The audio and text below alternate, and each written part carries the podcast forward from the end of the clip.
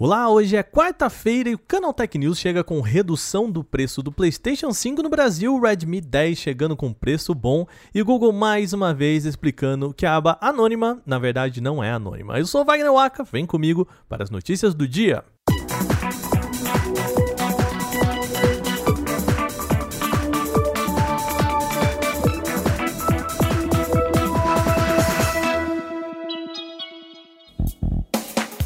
A Sony reduziu novamente o preço do PlayStation 5 aqui no Brasil. A companhia ajustou os preços de vários de seus produtos, sendo que ambas versões do console da nova geração tiveram redução de 300 reais. Com isso, o modelo com leitor de Blu-ray, a versão mais cara, agora está custando R$ 4.399, sendo que a outra versão, somente digital, sai por R$ 3.899.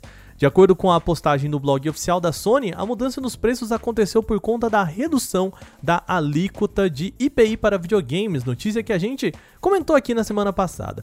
Essa é a segunda redução do tipo que acontece desde o lançamento do PlayStation 5 em novembro de 2020. Além do console, outros produtos também tiveram custo reduzido, como o PlayStation 4, algumas câmeras e controles acessórios dos aparelhos. O console da geração passada, por exemplo, passou de R$ 2.799 para R$ 2.599. Quer saber a lista completa de todos os cortes da Sony? É só entrar em canaltech.com.br. A Xiaomi apresentou oficialmente o Redmi 10, o seu novo aparelho de entrada, e olha, precinho camarada, viu? O modelo conta com alguns recursos interessantes, como câmera com quatro sensores, sendo a principal de 50 megapixels, uma ultra-wide de 8 megapixels, macro de 2 e um sensor de profundidade também de 2 megapixels. A tela é Full HD Plus com atualização de 90 Hz. O modelo traz processador Helio G88 e opções de 4 ou 6 GB de RAM ou 64 e 128 GB de armazenamento interno. O Redmi 10 já foi disponibilizado no mercado global e chega em três variantes que combinam diferentes opções de memória e armazenamento. Agora vamos para o preço. A versão mais básica do Redmi 10 com 4 GB de RAM e 64 de armazenamento interno sai por 179 dólares, o que equivale a 948 reais na conversão direta. Precinho bom, hein? E a gente continua falando de smartphone de entrada aqui. A Samsung anunciou um novo modelo de entrada, o Galaxy A03s. O aparelho chega para substituir o Galaxy A02s e traz poucas novidades, tá?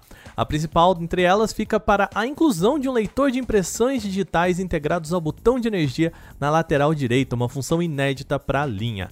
A parte frontal mantém o entalhe em formato de gota e recebe uma tela HD Plus de 6,5 polegadas.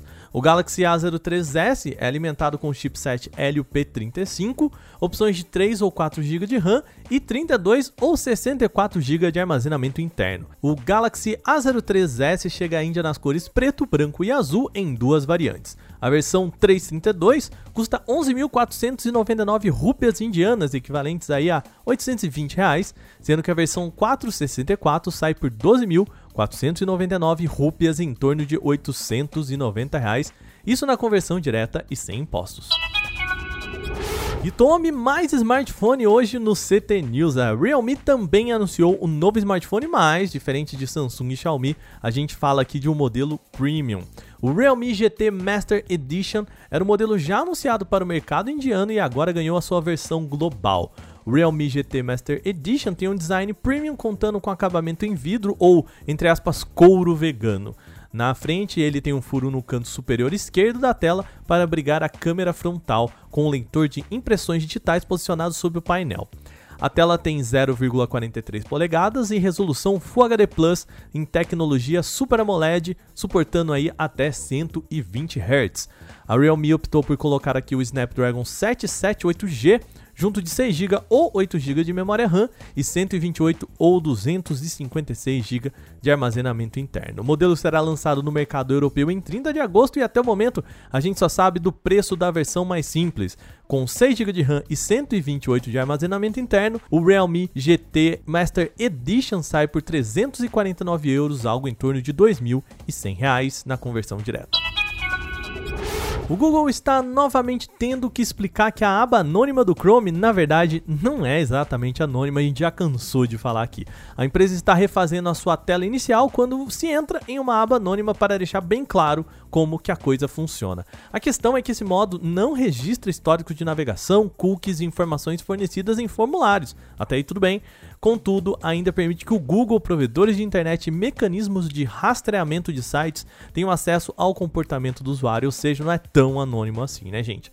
Agora o Chrome deixa claro que o histórico de navegação vai ser excluído assim que a navegação anônima for encerrada e os dados e cookies de sites visitados não estão mais listados como temporários, sugerindo que vão ficar no computador mesmo se as guias forem fechadas. Por enquanto, essa mudança está disponível apenas na versão em inglês e precisa ser ativada como um recurso experimental.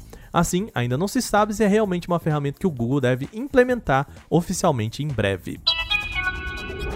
Bom, a gente fecha as notícias de hoje, mas lembrando vocês que nós estamos no top 10 do Prêmio Best nas categorias de tecnologia, notícias e jornalismo. Lembrando, a gente precisa do seu apoio para garantir lugar no top 3.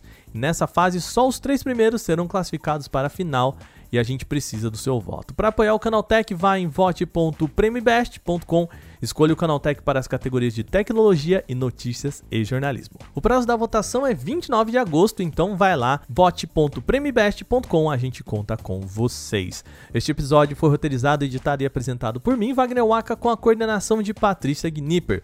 O programa também contou com reportagens de Igor Pontes, Bruno Bertonzin, Gustavo de Liminácio e Igor Almenara. A revisão de áudio é da Mari Capetinga. Agora a gente vai ficando por aqui nesta quarta. Boa noite para você. A gente volta amanhã com mais notícias. Até lá.